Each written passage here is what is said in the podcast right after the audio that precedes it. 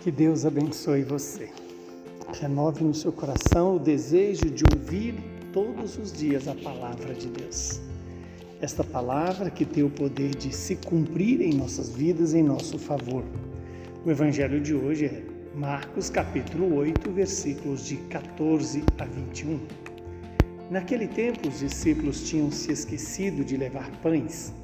Tinham conseguido na barca apenas um pão. Então Jesus os advertiu: Prestai atenção e tomai cuidado com o fermento dos fariseus e o fermento de Herodes.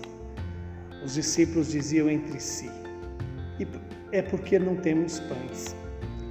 Mas Jesus percebeu e perguntou-lhes: Por que discutis sobre a falta de pão? Ainda não entendeis e nem compreendeis? Vós tendes o coração endurecido. Tendo olhos, não vedes, tendo ouvidos, não ouvis. Não vos lembrais de quando reparti cinco pães para cinco mil pessoas? Quantos cestos vos recolhe, vós recolhestes cheios de pedaços? Eles responderam, doze. Jesus perguntou, e quando reparti sete pães com quatro mil pessoas, quantos cestos vós recolhestes cheios de pedaços? Eles responderam: Sete. Jesus disse: E ainda não compreendeis? Palavra da salvação. Glória a vós, Senhor. Que essa palavra se realize em nossas vidas e santifica o nosso coração, a nossa pessoa humana na sua, na sua totalidade. Hoje o Senhor nos dá uma palavra que nos chama a atenção. Quando nos apresenta o texto que os discípulos tinham esquecido de levar, levar pão e ficaram discutindo, né? É, porque, não, porque apenas tinha um pão. E aqui então Jesus os adverte: prestai atenção e tomai cuidado com o fermento dos fariseus e com o fermento de Herodes. Ou seja, com a preocupação daqueles que não tem a experiência de um Deus vivo e verdadeiro.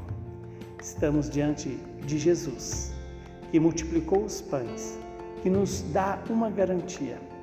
A vida humana não é garantida pelo pão, mas pela palavra.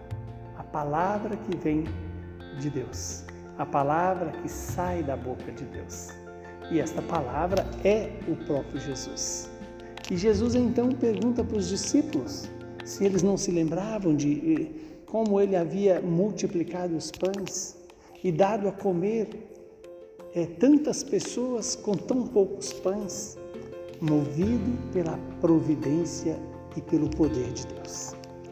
Que Deus também nos faça ter essa experiência, a experiência de Jesus como o pão da vida, aquele que nos alimenta com a Sua palavra e o seu próprio corpo para que não sejamos como eh, os apóstolos naquele momento, né?